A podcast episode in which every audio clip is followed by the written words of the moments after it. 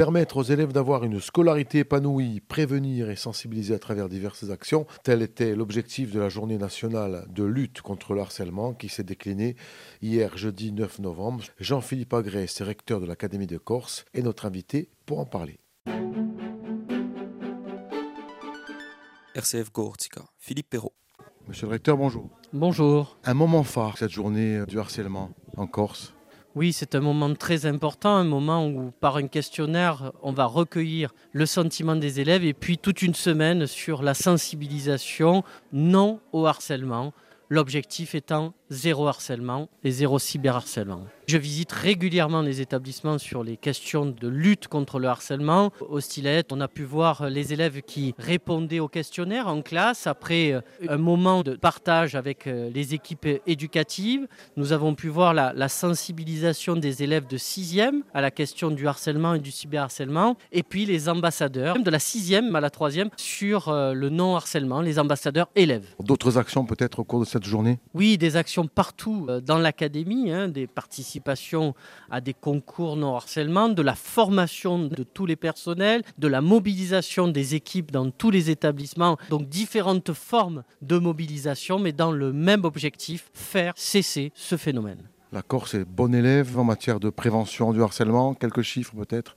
Vous savez, je ne vais pas me lancer dans la bataille des chiffres parce qu'un seul cas de harcèlement est un harcèlement de trop. Un seul cas de cyberharcèlement est un cyberharcèlement de trop. Si on prend une référence nationale, notre académie est moins touchée, mais encore une fois, je le répète, chaque cas doit être traité, chaque harcèlement doit cesser.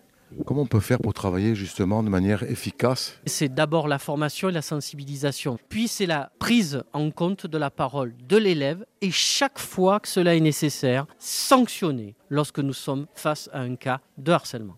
Vous avez eu des cas cette année euh, ici en Corse? Oui, nous avons eu des cas à traiter, nous les avons traités. Certains ont pu cesser, je dirais, par la prise en compte très tôt de, de la situation. D'autres sont allés jusqu'à la sanction le fait d'avoir des ambassadeurs et des ambassadrices un peu partout dans l'île, dans les établissements, c'est un relais important entre l'élève et le rectorat.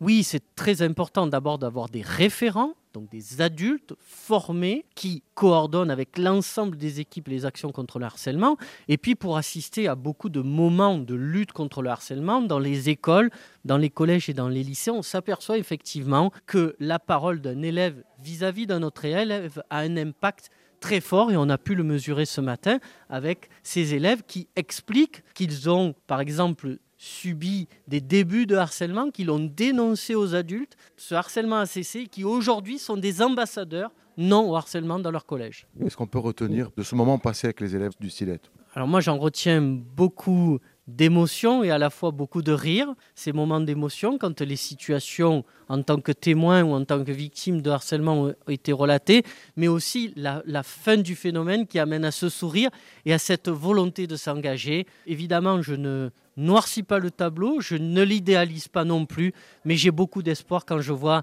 cet engagement de notre jeunesse pour lutter contre le harcèlement.